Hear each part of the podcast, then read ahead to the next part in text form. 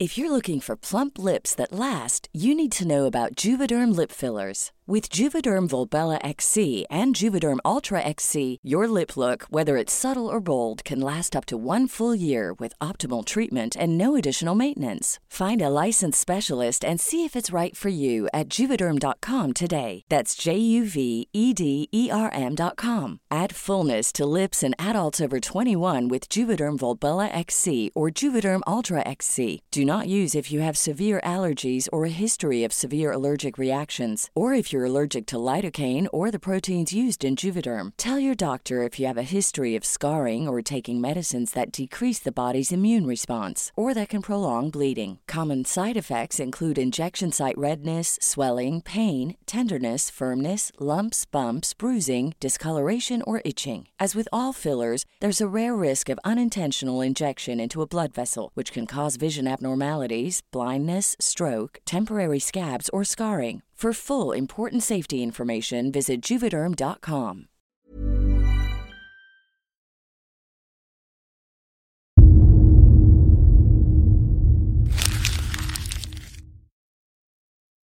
Seguirle el ritmo al país no es cosa fácil, pero en este espacio intentaremos, semana a semana y en 25 minutos, comprender juntos lo que sucede en el territorio que habitamos.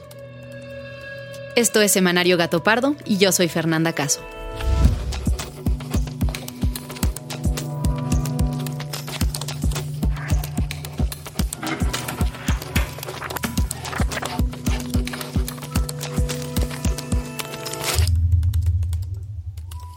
Esta semana el ritmo de trabajo fue una locura. Estamos preparando el próximo número impreso de Gato Pardo, que va a ser sobre agua. Y como siempre, va a tener textos e investigaciones que requieren un largo proceso editorial. El martes, Guillo no podía más con el trabajo. Hola Fer, ¿cómo estás? Eh, oye, estoy teniendo un día como de locos. No sé cómo ves si hacemos, movemos la junta para mañana. Dime si lo ves bien. El caso es que nuestra tradicional reunión de los martes se movió al miércoles por la mañana. Yo también creo que lo de Deer Park es relevante. Y la ley de hidrocarburos, además, pues seguirá siendo un tema que podemos retomar, ¿no? Lo que escuchas es justamente esa reunión, donde semana a semana definimos los temas que vamos a discutir en el podcast. En ellas participa Guillo, que ya escucharon, Sandra y Ale, que también son editoras de Gato Pardo, y Joaquín, que es el director creativo. En esta ocasión, los hidrocarburos, que ya habíamos comentado en muchas juntas anteriores, volvieron a salir a la conversación. Ahora por la compra del 50% de la refinería Deer Park, en Texas, la que anunció el presidente este lunes 24 de mayo. Pero solo al escuchar la palabra de hidrocarburos, uno piensa de inmediato en un tema árido, quizás demasiado técnico, Teníamos dudas de cómo abordar un asunto tan complejo sin que la conversación se volviera muy densa. Eh, a mí algo que me gustaría entender, no sé, como todo el tema de, las legislaciones en torno al tema energético, yo la verdad no acabo de entender. Joaquín tenía razón. Más que las particularidades técnicas, lo que más nos interesa entender es qué significan y cómo se relacionan todas las medidas que se están tomando en el país en materia energética de manera tan acelerada. Así que decidimos dedicarle este episodio a eso. Pero antes de entrar al tema, volvamos a la reunión editorial, porque esta semana hubo también otras noticias relevantes. Entre ellas, que estamos a menos de una semana de las elecciones. Por un lado, la terrible violencia política que cobra vidas cada semana. Lo que diría es que en las otras cuatro noticias hemos de hacer un recuento de los candidatos asesinados porque me parece que no lo hemos hecho y pues ya quedan dos semanas. Entonces creo que sí habría que hacer una mención a eso, porque ¿cuántos llevamos ya? Este martes 25 de mayo se sumó a la lista de asesinatos el de la candidata de Movimiento Ciudadano a la alcaldía de Moroleón, en Guanajuato, Alma Barragán, justo durante un evento de campaña al que había convocado por redes sociales momentos antes. ¿Cómo están? Estoy aquí en la manguita con la Pedro Guzmán. Si gustan acompañarme, vengan para que escuchen mis propuestas, vengan para convivir un momento. Con Alma suman 88 los políticos que han muerto por ataques violentos en este proceso electoral. 34 de ellos eran aspirantes o candidatos a puestos de elección popular. También en el terreno de las campañas y las elecciones, pero en un canal muy distinto, esta semana los dirigentes de los partidos PRI, PAN y PRD firmaron un acuerdo de coalición legislativa. Según dijeron, para hacer un contrapeso para el gobierno desde el Congreso. La Cámara de Diputados dejará atrás la obediencia ciega, que no le mueve una sola coma a los caprichos presidenciales. Aunque esta alianza no tenga ningún efecto legal, porque los diputados que resulten electos no están obligados a votar como sus partidos les digan, el anuncio de esta alianza pretende dar el mensaje de que la coalición opositora va más allá de lo electoral. De vuelta a la reunión editorial, Guillo puso sobre la mesa la noticia de los jóvenes manifestantes detenidos en Mactumatzá. Otro tema que a mí también me, me, interesó es el de los estudiantes de Mactumatza, porque siento que la educación es ese tema pendiente que tiene el país. Esta protesta de los estudiantes que, que toman esta carretera entre Tuxtla Gutiérrez y San Cristóbal de las Casas, la razón es porque no tienen internet para hacer sus exámenes de ingreso para la escuela normal rural, para formarse como profesores. Me pareció un sinsentido, ¿no? Un grupo de 95 estudiantes, 74 mujeres y 21 hombres de la Escuela Normal Rural de Mactumaxá fueron reprimidos y detenidos por elementos de la Fiscalía General de Chiapas. Bernardo Salinas Matus, profesor de la Escuela Normal Rural Mactumaxá, dijo que los estudiantes fueron humillados y maltratados física y psicológicamente, y que a las mujeres las hicieron desnudarse con policías hombres presentes. Las 74 mujeres y dos hombres que eran menores de edad fueron puestos en libertad mientras se hacen las investigaciones, pero los 19 hombres restantes fueron ya vinculados a proceso y tendrán que enfrentar el juicio en prisión preventiva. Y del tema de los estudiantes, la discusión en la reunión se fue hacia la crisis ambiental. A mí me parece que el tema más relevante es la extinción del glaciar Ayoloco en Iztaccíhuatl. Ya sé que parece algo súper ajeno al ciclo de noticias y al, a la coyuntura electoral, pero justo por eso me parece el tema más importante. O sea, yo no creo que nuestro, nuestro sistema político y electoral tenga cómo enfrentar estos cambios. La extinción del glaciar de Ayoloco, del que habla Sandra, es un claro indicador de la emergencia climática. En el país quedan solo cinco pequeños glaciares, ubicados en el Iztaccíhuatl y en el pico de Orizaba. Pero los expertos aseguran que en el 2050 no quedará ninguno como consecuencia del calentamiento global.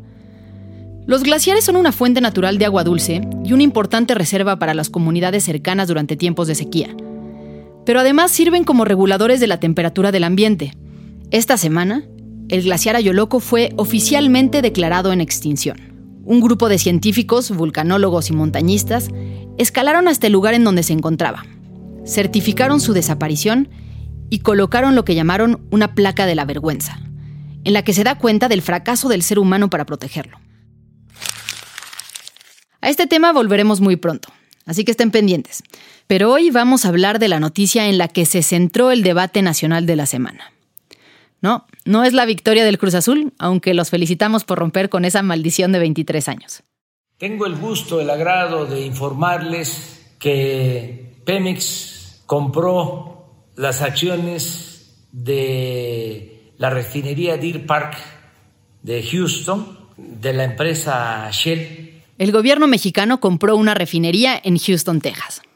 Bueno, media refinería, porque el primer 50% se había comprado hace ya mucho tiempo, en 1993, durante el gobierno del presidente Carlos Salinas de Gortari. En una época muy distinta para el país. Tal vez algunos recuerden esta canción que fue el soundtrack oficial de su gobierno.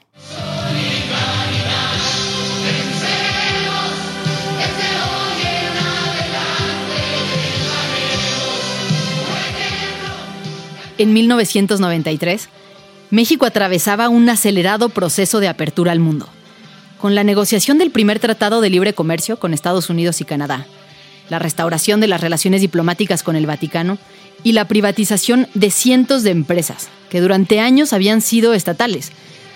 Más allá de si las decisiones de esa época fueron acertadas o no, la lógica que las regía, en términos narrativos, era la de la modernización. Juntos seguiremos triunfando en esta lucha. Juntos haremos sin duda más grande a nuestra patria. En su quinto informe de gobierno, Salinas anunció que si se seguía en la ruta que él había iniciado, el abasto de hidrocarburos estaba garantizado hasta el 2043. El petróleo y los combustibles fósiles eran en ese momento el futuro, y se podía hablar de planes a medio siglo de distancia.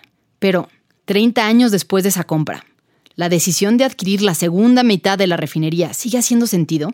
¿Y cómo se conecta esa decisión con el resto de las medidas que ha estado tomando el gobierno en materia energética?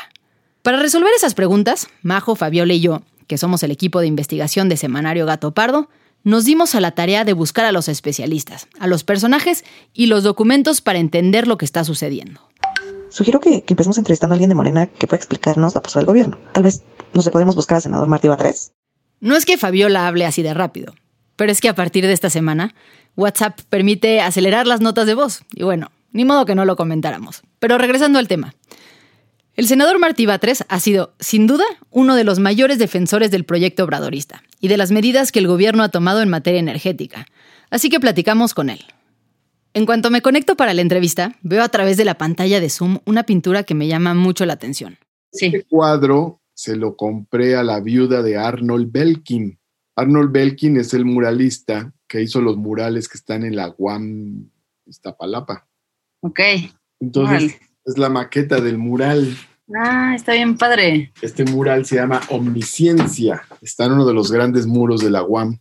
Entramos de lleno al tema principal y le pregunto si la decisión de gastar 600 millones de dólares en una refinería en el extranjero no debió haberse discutido y analizado más antes de hacerse. Es un acto que aparece sorpresivamente, pero no lo es en tanto que Pemex ya era dueño de una parte y finalmente lo que hizo fue comprar la, parte que restaba. Ahora, tampoco es sorpresiva la línea de las refinerías. El, el actual presidente, desde que era candidato, planteó como una de sus estrategias la construcción de refinerías o la adquisición de refinerías. Lo que dice el senador Batres es cierto. López Obrador lleva años hablando de multiplicar las refinerías en el país. En 2023 dejaremos de importar gasolinas porque lograremos la autosuficiencia con la entrada en operación de la nueva refinería de Dos Bocas y la modernización de las seis refinerías existentes. Bajo esa lógica, el presidente anunció hace años la construcción de la refinería de Dos Bocas y ahora anuncia la compra de la refinería en Texas. Pero es precisamente de estas dos acciones, entendidas de manera conjunta, que empiezan a surgir muchas dudas. Ambas refinerías tienen la misma capacidad, pero aunque la capacidad de refinación es la misma, hay al menos tres elementos que las hacen muy distintas. Uno, los tiempos de entrega. Dos, las afectaciones al medio ambiente. Y tres, los costos. Empecemos por los tiempos. Sigue en pie el compromiso que hicimos en junio de que vamos a inaugurar esta refinería en el 2022. Quedamos que se va a inaugurar el primero de julio, cuando los mexicanos decidieron en 2018 decir basta al régimen de corrupción. El director de Pemex ha dicho que la refinería de Dos Bocas quedará lista en 2022. Sin embargo, especialistas señalan que la construcción va a tomar mucho más tiempo y que la fecha de culminación real estaría entre 2024 y 2026. Por otro lado, la compra de Deer Park implica que México tendrá una refinería a finales de este año. Y aunque esta refinería no pueda venderle inmediatamente la gasolina que produzca México, porque tiene compromisos internacionales, sí estará disponible para casos de emergencia. En segundo lugar, están los costos ambientales. Mientras que Deer Park ya está construida, los trabajos en dos bocas han implicado la destrucción de bosques de mangle equivalentes hasta 300 hectáreas. Según lo expresan los propios documentos de Pemex, construir esta refinería pone en riesgo a más de 4.000 animales de 119 especies distintas, incluyendo 25 que están en peligro de extinción, además de generar serias afectaciones al suelo, al aire y al agua de la zona. Es decir, la compra de la refinería Deer Park representa costos ambientales mucho menores que dos bocas, y además hay que esperar menos tiempo para tenerla. Finalmente, está el asunto de los costos. Mira, Fer, aquí está el dato que estábamos buscando. Por Deer Park, que Pemex va a pagar 600 millones de dólares, que equivalen a la mitad de la refinería. Entonces, podríamos decir que la, el costo de la refinería es el doble, que son 1.200 millones de dólares. Esto sin contar la deuda que ya tienen de la refinería. 1.200 millones de dólares suena como mucho dinero. Y más aún si se considera la deuda que tiene esta refinería de 980 millones de dólares. Pero, comparativamente, ¿es realmente tanto dinero? Escuchemos lo que dice el presidente López Obrador que iba a costar la construcción de la refinería de Dos Bocas.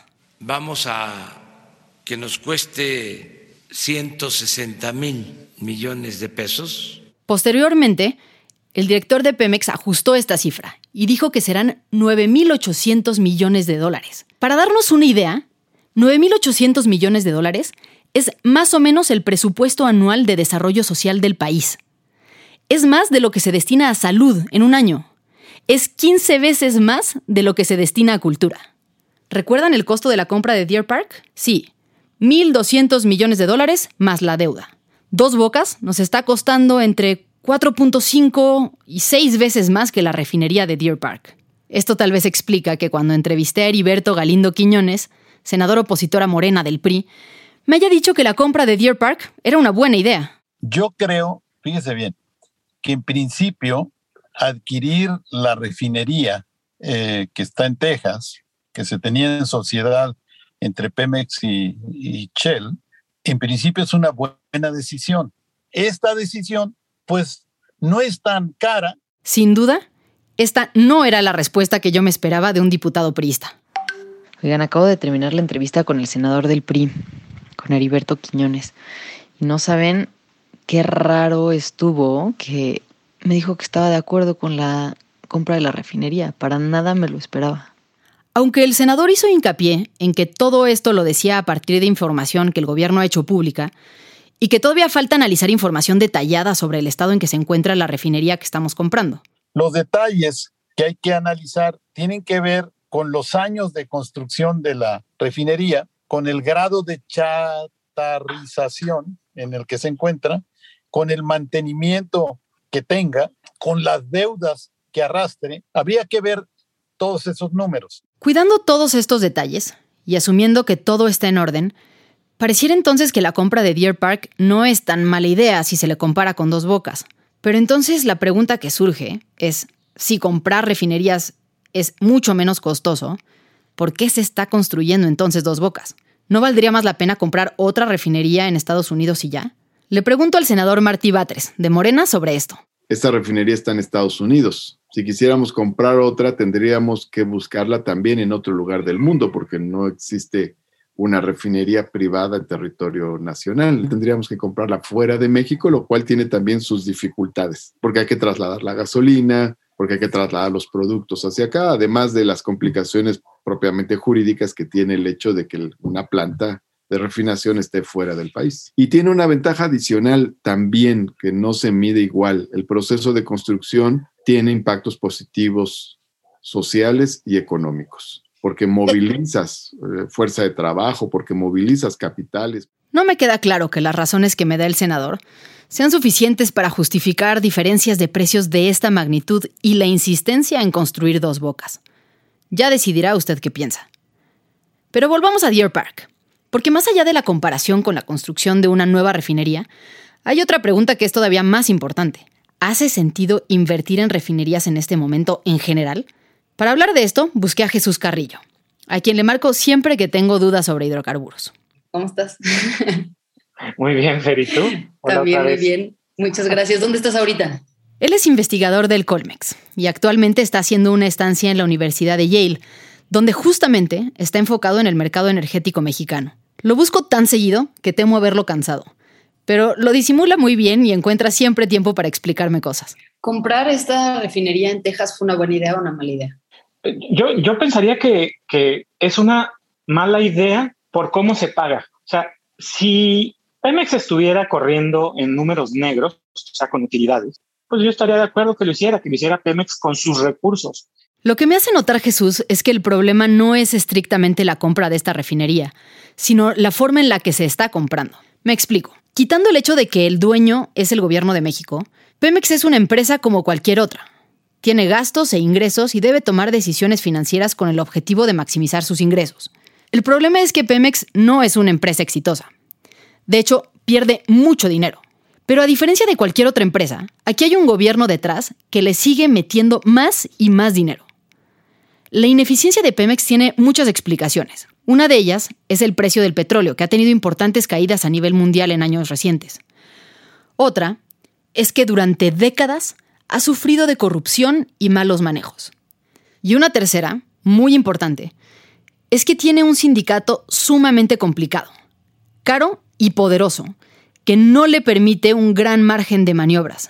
Pero todos estos son problemas que requieren transformaciones estructurales que no se están llevando a cabo a la par de las inversiones externas, como es la compra de esta refinería. Porque es el gobierno mexicano, con dinero del presupuesto que estaba destinado a otras cosas, quien le está comprando una refinería a Pemex. ¿Y cómo se va a pagar de México? Es muy interesante, porque tenemos una reserva de recursos. ¿Cuánto? Tenemos, teníamos 47 mil millones de pesos de reserva, 30 mil que están en manobra y 17 mil que se conservaron para lo que era el Fonden, para riesgos, para tener recursos en el caso de que se requiriera. Jesús me sigue explicando. El problema, Kiefer, es que estamos gastando recursos. Ahora ya, ayer dijo el presidente que iban a hacer fondos de los recursos del fondo que se necesita para los para atender los desastres del Fonden y hoy en su cuenta de Twitter el secretario Herrera dijo que del FONADIN, del Fondo Nacional de Infraestructura. En cualquier caso, de todos modos, se está usando el dinero de los contribuyentes para una refinería que no necesitamos. lo que están haciendo es, de manera indirecta, meterle dinero a Pemex. Están, estamos financiando entre todos esas pérdidas, básicamente. A una empresa que está teniendo pérdidas. A una empresa que está, pues, al borde de la quiebra. ¿Por qué entonces el presidente insiste tanto en seguir metiéndole dinero a esta empresa? Pemex enarbola este espíritu de solidaridad que tenemos los mexicanos y agradece hoy a todas sus trabajadoras y trabajadores por no haber bajado la guardia y seguir esforzándose para lograr una de nuestras principales metas, rescatar a Pemex y con ello la soberanía energética de nuestro país. Soberanía energética. Esa es la meta y objetivo principal del presidente que México no dependa de nadie en el mundo para generar sus combustibles y su electricidad. Que de esta manera, logrando la autosuficiencia en gasolinas, en diésel, y en la medida que tengamos la autosuficiencia en combustibles, vamos a poder hasta reducir el precio de los combustibles. Con el propósito de que tengamos autosuficiencia. Además de comprar y construir refinerías, el presidente López Obrador promovió una reducción del 4% en los principales impuestos que se le cobran a esta empresa, que para Pemex es muchísimo dinero. Por otro lado, ha empezado a inyectarle recursos directamente. Adicionalmente, impulsó la reforma de hidrocarburos y la reforma eléctrica, que desde perspectivas distintas, lo que hacen es limitar la participación de privados, a fin de que Pemex mantenga mejores condiciones de competencia en el mercado. Y es justo en estas decisiones donde las posturas entre bandos políticos se polarizan más. Xochil Gálvez es senadora del PAN. Es miembro de la Comisión de Energía y una de las mayores expertas en el tema a nivel legislativo que no esconde su descontento. Lo que tenemos que hacer es entender que hay dos visiones. La visión de apostarle a las energías renovables y la visión de seguir dependiendo del petróleo. Para Xochitl, como para muchos críticos del gobierno, el asunto ni siquiera es estrictamente financiero, sino medioambiental y de modernización. Xochitl asegura que los países desarrollados están ya en la ruta para deshacerse de los combustibles fósiles en las próximas décadas, mientras México continúa apostándole a los hidrocarburos. De hecho, en la misma semana de la compra de la refinería, una corte en Holanda ordenó a la empresa Shell, que era dueña del otro 50% de la refinería que estamos comprando, reducir en 45% sus emisiones de gas invernadero tras una demanda de ambientalistas.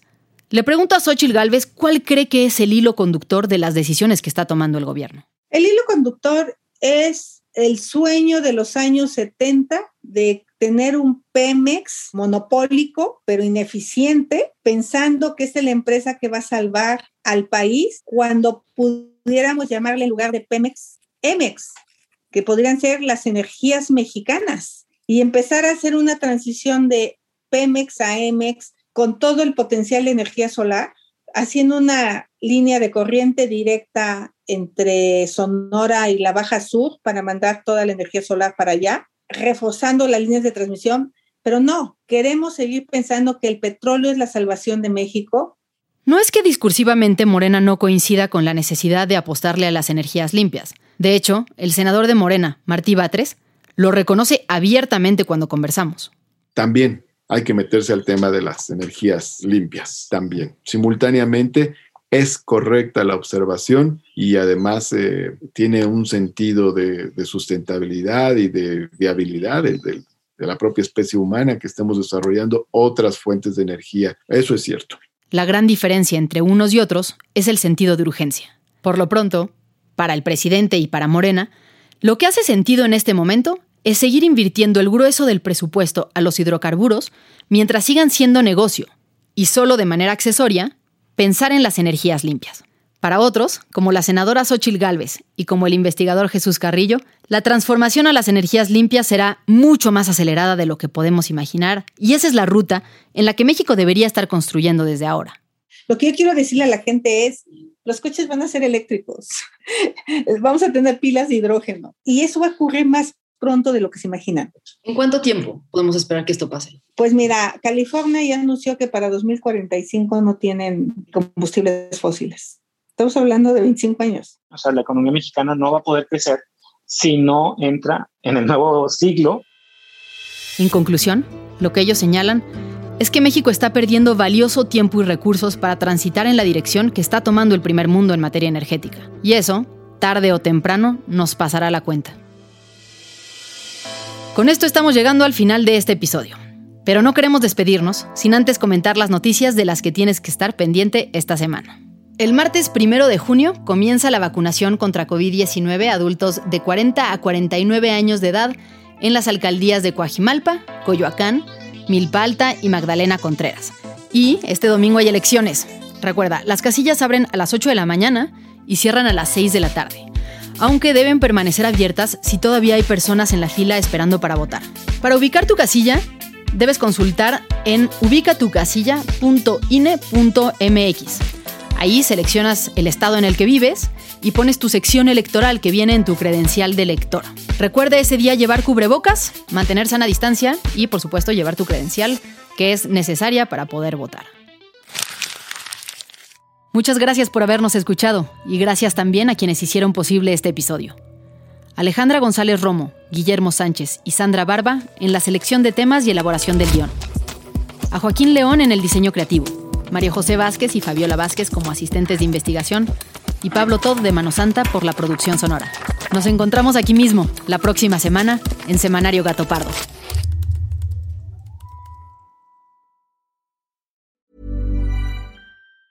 If you thought the only way to get a more defined jawline with natural looking results was through surgery, think again. Juvederm Volux XC is a non surgical injectable gel filler that improves moderate to severe loss of jawline definition and can help you achieve natural looking results with little downtime. Even better, this improved definition lasts up to one year with optimal treatment. No maintenance required. Improve jawline definition for a smooth, sculpted look with Juvederm Volux XC. For important safety information and to find a licensed specialist, visit juvederm.com. That's J U V E D E R M.com. Not for people with severe allergic reactions, allergies to lidocaine, or the proteins used in Juvederm. Common side effects include injection site redness, swelling, pain, tenderness, firmness, lumps, bumps, bruising, discoloration, or itching. There's a risk of unintentional injection into a blood vessel, which can cause vision abnormalities, blindness, stroke, temporary scabs, or scarring. Talk to a licensed specialist to find out if it's right for you.